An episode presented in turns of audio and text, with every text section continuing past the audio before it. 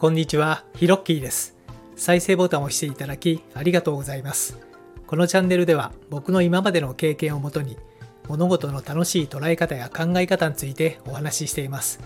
どうぞお茶でも飲みながらリラックスして聞いてみてくださいね。お急ぎの方は2倍速がおすすめです。それではほら吹きチャンネル始まります。Hello to all about 10 million fans all over the world. I'm Hiroki. How's your day? いつもこのチャンネルを聞いてくれてありがとうございます。えー突然冒頭英語でしたけれども、えーこれは第61回目からですね、えーちょっと試しにやっております。最近ね、配信者さんで2カ国語放送とかやってる方がいらっしゃいまして、え聞いてみてですね、なんかかっこいいなと思って、なんかすっかり感化されてやっているということで、冒頭と、えあと、え最後にですね、ちょっと入れさせてもらってます。はい。というわけで、いつも、えーこのチャンネルを聞いてくれてありがとうございます。今回は、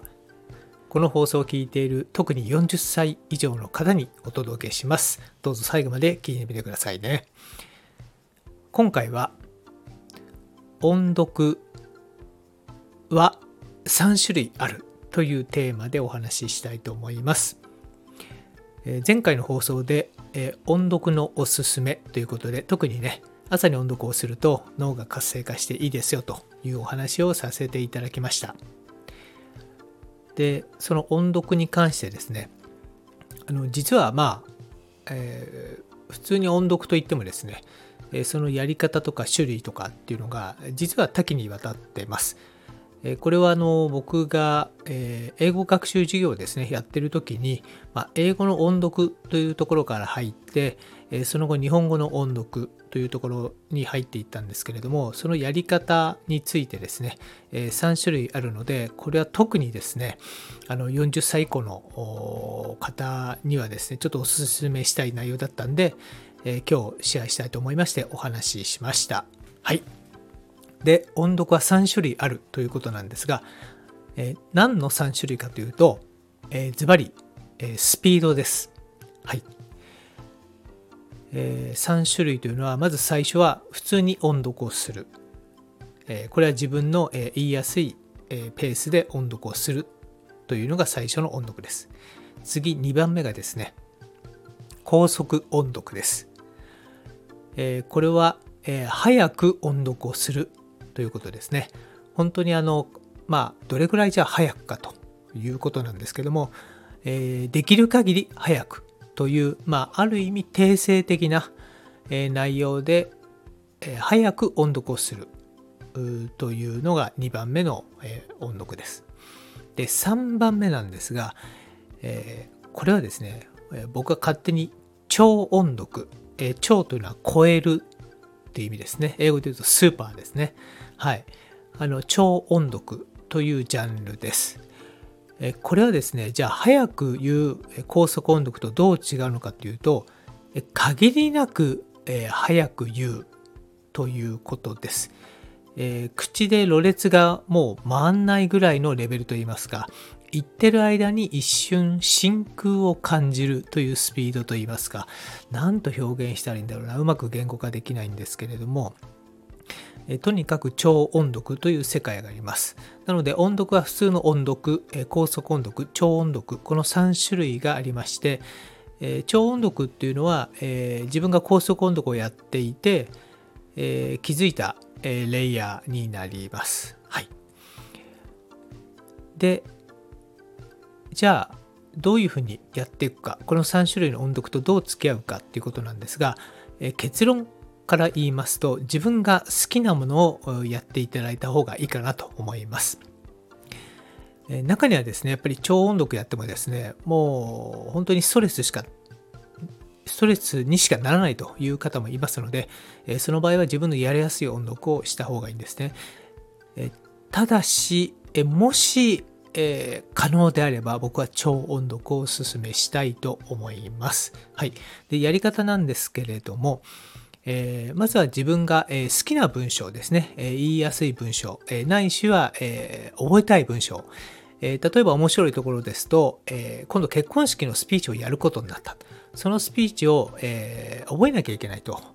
いう時にですね、超音読をすると、え、相当早く、まあ、記憶ができる、まあ、暗唱できるレベルになるというところもあります。とにかく自分が興味関心のある文章を選んでください。で、そしてですね、それを、えー、朝、え、やるんですけども、えー、超音読のレベルでやるにはどうするかというと、まず、えー、3回ですね、えー、やります。で、毎回ですね、ストップウォッチで時間を計ってみてください。え最初は、え自分ができる限り、え言えるスピードで1回目言います。で、ストップウォッチを、えストップウォッチで測ってタイムを測ります。で、2回目やるときにはですね、1回目のタイムを1秒でも早く、えクリアするぐらい早く言おうという気持ちでやってみてください。で、そうするとですね、大体、まあ、5秒から15秒ぐらいですかね、早く言えることができます。で、3回目はですね、その2回目に叩き出したスコアをさらに1秒でも早く言うようにということで、またストップウォッチを、えー、測って、え、やります。で、そうするとですね、え、そんな難しいよと思っていても、えー、意外と意識するとですね、3回目も2回目よりもさらに早く言えちゃうっていうことが、えー、できます。まあ、要するにですね、まあ、時間的な、まあ、その、まあ、制限といいますかね、えー、タイムのスコアをどんどんどんどん短くしていくっていうのを意識してやるのが超音読になります。はい。で、これを例えば同じ文章をですね、1週間連続毎日ストップウォッチで3回測るってことをやっていきますと、相当早く言えるようになってきまして、で、そうするとですね、人間って面白いもので、じゃあどうやったら早く言えるのかっていうことになっていくわけですね。で、このストップウォッチをえー、測るというのは意味がありまして、まあ、いわゆる一つ一つがちょっとゲームになっていくわけですね。まあ、1秒でも早く言い終わるというゲームになってきます。でそうするとですね、まあ、脳はそれに合わせてそれをクリアしようという方向で動きます。なぜかというと脳はですね、快楽を感じることが非常に好きなので、やっぱり1秒でも早く言い終えるとですね、やっぱ嬉しいんですよね。自信がつきますし、なので脳の中でですね、じゃあもっと早く言ってやろうみたいな形になりますので、その、え性質をうまく使ってやっていくと、とんでもないスピードで、えー、早く言えるようになったりするんですね。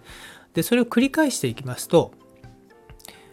え人間っていうのはですね自分の中で、えアウトプット何度もしたものっていうのは、え夜寝る時にですねその日一日の中で、え重要である情報と重要でない情報を脳の中の、えー、まあ、脳幹というところに近いところにある記憶の海馬というですね海に馬という書いて海馬というところが、え選定していくわけなんですけどもそれ寝てる間にやるんですね。寝てる間に、えーまあ、その重要な情報とそうでない情報を振り分けるんですが何度も何度も同じものを言っている情報っていうのは、えー、無意識しているしてないにかかわらず脳の中であこれは重要なんだなっていう形の認定枠が入りますので、えー、長期記憶という枠の中に入ります。はい、なので毎日同じことを、えーまあ、超音読でですね、繰り返していくと、超音読をやってる間にも脳の活性化になりますし、さらにその、えー、情報が脳の中で大切だというふうに認定されますので、長期記憶の方に入っていきます。なので、記憶の深部の方に入っていくということになりますので、非常にこの超音読というのは、おすすめです。で特にこう何か暗記をしたいものとか、人生の教訓にしたいものとか、その言葉をなんか、え、自分の中で、え、覚えると、なんかすごく心が前向きになるとかね、そうやってあの自分にとっていい影響を及ぼすだろうという文章が、えー、いいんじゃないかなと思いますけども、ぜひですね、超音読、えー、ストレスない限りで、えできる方はやってみてください。というわけで今日は音読の3種類ということで通常の音読、高速音読、超音読についてお話をさせていただきました。今回のホラ吹きチャンネルはこの辺で。今回のお話が誰かの役に立てば嬉しいなと思います。このラジオを引き続き聞いてみたいと思われましたらどうぞ躊躇なくフォローボタンを押してくださいね。最後まで聞いてくれてありがとうございました。それではまたです。Let there be prosperity.